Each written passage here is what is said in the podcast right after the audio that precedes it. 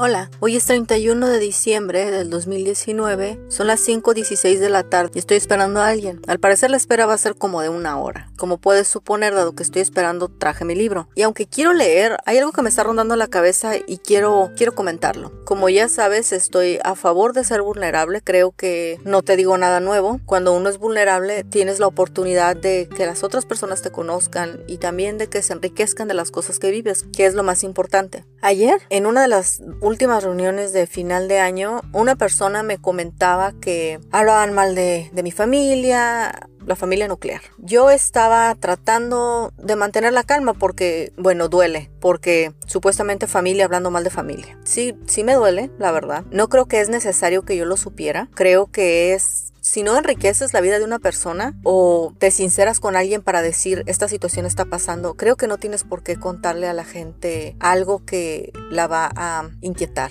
Se supone que final de año estuviera muy tranquilo, todo muy bonito. Y ayer me dicen eso, 30 de diciembre me dicen eso, me quedé confundida. Sigo sintiéndome un poco confundida porque no entiendo por qué, por qué decirlo. ¿Para qué? ¿Para que yo tenga resentimiento ahora con la otra familia? Creo que no es bueno saber todo, no que vivas en un mundo rosa. Muchas personas cometemos la indiscreción luego de hacer comentarios sin sentidos y tengo un episodio de eso que se llama Hablé de más. Fue algo que yo hice hace muchos años y eso no importa, aún lo hice. Pero creo que es innecesario necesario decirle a una persona, están hablando mal de ti, están hablando mal de tu familia. Me ha molestado que este año termine con un poco de inquietud en ese aspecto. Sé que buscarle lo bueno a las cosas es una obligación de sobrevivir, es una obligación de ser optimista, de ser positivo, de ser fuerte, de ser resiliente. Es una obligación. No todo lo que es bueno se siente bien. ¿Qué hace uno? Pues perdonar. Perdonar a la persona que me dijo, porque cualquiera que sea su motivación, responde a ella, no responde a mí. Perdonar a las personas que han hablado mal, porque también esas motivaciones responden a ellas. Yo estoy a cargo nada más de esa información que hace conmigo y de qué pasa en lo subsecuente. Hacer un esfuerzo por no tener resentimiento con las personas que hablan mal o no sentirme molesta. Aclaro el punto porque cuando te dicen que hablan mal de ti y más o menos te dicen de qué, obviamente uno se molesta porque te están diciendo por qué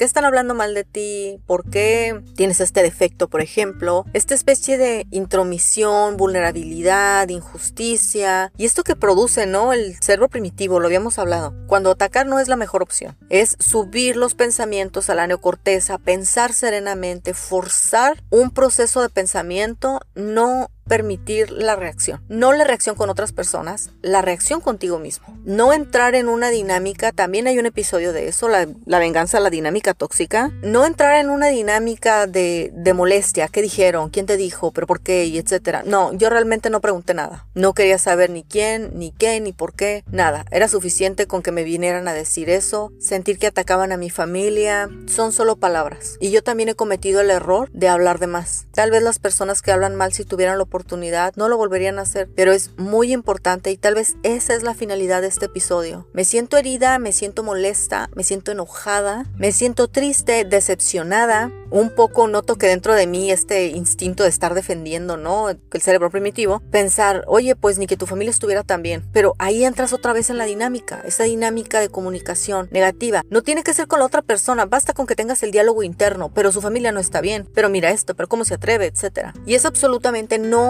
entrar en esa dinámica, no entregarte a ese diálogo. Es tratar de perdonar a la persona que dijo y tratar de perdonar las otras personas que hablaron, pero no entrar en esa dinámica. No tomar esas palabras y andarlas paseando por todas partes en mi mente. En este último libro que estoy leyendo, habla acerca del cerebro y dice, todos son en base a estudios, ¿eh? dice que cuando tú estás haciendo algo, se activa una parte del cerebro y cuando inconscientemente estás pensando en esa cosa, se activa la misma parte del cerebro. ¿Qué quiere decir? Que lo estés haciendo o no, el cerebro está activado. Se activa la misma parte, sea real o no sea real. Por eso tenemos que tener mucho cuidado con a dónde permitimos que se vayan nuestros pensamientos, con lo que hacemos con nuestras emociones. No es dar rienda suelta. ¿Es enojarse? Sí, sí me enoja. ¿Estoy masticando la molestia? No la estoy masticando. Nadie se puede dar el lujo de estar meditando acerca de sus emociones a ver a qué hora se exacerban y te obligan a actuar. Es perdonar y no entrar en esa dinámica. Aún así, voy a, a defender las últimas horas de este año Todos aquí estamos aprendiendo, estamos aprendiendo a mejorar, estamos aprendiendo a superar. Y este es un proceso que nos va a tomar toda la vida, así que hay que acomodarnos y no hay que perder la paciencia. Unas veces vamos a acertar y unas veces nos vamos a equivocar. Lo importante es no detenernos hacia aquello que sabemos que nos hace bien, que es mejor para nosotros. Gracias por escucharme, feliz año, te mando un abrazo auditivo, gracias por pasar este año conmigo, gracias por permitirme vivir esta causa mía, este propósito mío. Y recuerda, el 2020 se va a poner muy bien, vienen grandes cosas para nosotros, yo lo sé. Nos vemos la próxima.